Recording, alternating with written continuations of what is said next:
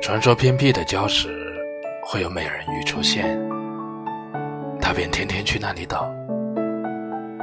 终于有一天，他看到了那个金黄色头发、蓝眼睛、有着漂亮鱼尾的小美人鱼。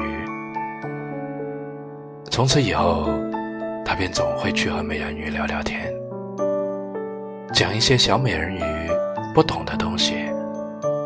这天讲的是《海的女儿》，里面的美人鱼化为了泡。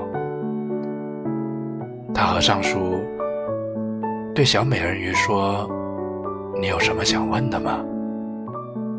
小美人鱼若有所思：“你刚刚说美人鱼宁愿自己化成泡沫，这是表达喜欢的方式吗？”他想了想。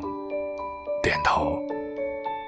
我觉得那些破掉的泡沫，里面都是美人鱼没有说出口的爱。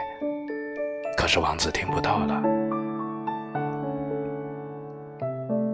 小美人鱼趴在礁石上，吐出一个超级大的泡泡，然后轻轻一戳，这个泡泡摇摇晃晃地飞到他面前。碰了一下他的嘴角，啪的一声破掉了。小美人鱼跃进海里，蓝眼睛定定地望着他。那你听到了吗？